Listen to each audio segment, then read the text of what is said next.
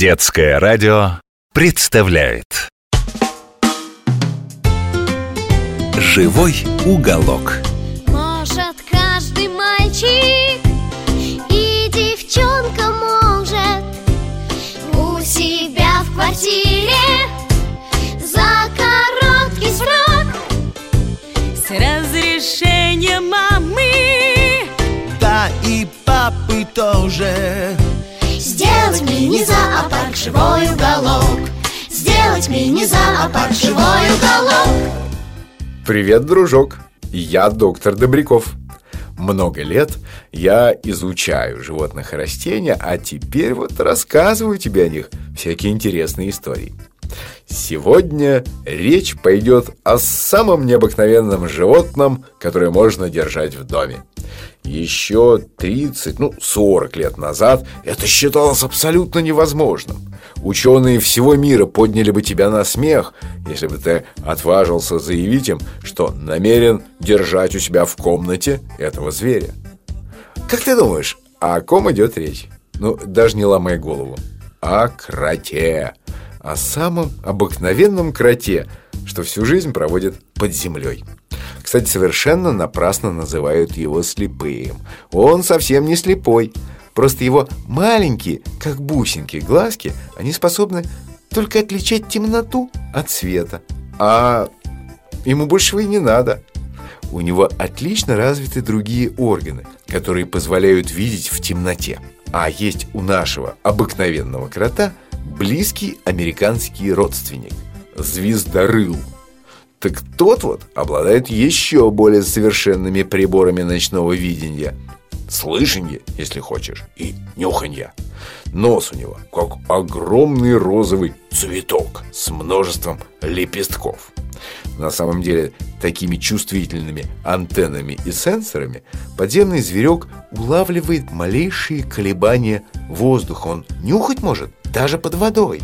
Но давай вернемся к нашему самому обыкновенному кроту. А, так почему же его не могли держать дома? Пробовали. Сначала брали большой ящик, насыпали туда землю и запускали кротов. Но вот ведь какая беда. Для того, чтобы земля не пересыхала, ее приходилось все время увлажнять. Вот угадать, насколько она должна быть сухой или насколько она должна быть влажной, и еще поддерживать нужный режим оказалось просто невозможно. Чаще всего почва загрязнялась, сырела, кротовые шкурки промокали, зверьки простужались и умирали. Тогда звероводы, одного нашего, кстати, научно-исследовательского института, решили поместить кротов не в землю, а в обычные вольеры со стружками из порезанной бумагой. Там вроде бы тоже было темно и не слишком влажно. Первое время питомцы чувствовали себя отлично, а потом они стали страдать от ожирения и умирать один за другим. Все правильно вздохнули звероводы. Ведь там, под землей, кротам приходится очень много двигаться, копать, шустро бегать по своим вот этим бесконечным коридорам. А тут, в клетке, ну не колесо же им, как белкам, вешать. А вот что бы ты, дружок, предпринял в подобной ситуации? Давай думать вместе. Если питомец не может много двигаться и слишком быстро жиреет, то он должен меньше... А? Ну правильно, меньше есть. Зверьков посадили на диету, и они стали чувствовать себя отлично. И тут-то, наблюдая за кротами, ученые обнаружили много такого, о чем они и догадываться не могли. Оказалось, что кроты могут свирепо биться друг с другом за территорию но они и бывают необыкновенно нежны с любимыми. Мало того, ранее считалось, будто эти насекомоядные животные, а я тебе напомню, что крот – это не грызун, а, так вот, что они питаются только червяками и личинками. Однако, в неволе они стали есть кусочки арбуза, перчика, сладкий виноград.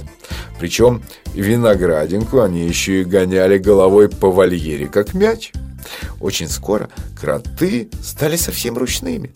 По запаху они научились различать людей и с удовольствием залезали на их теплые ладони, ладони тех, кто за ними ухаживал. Много удивительных открытий совершили ученые, когда стали держать кротов в неволе.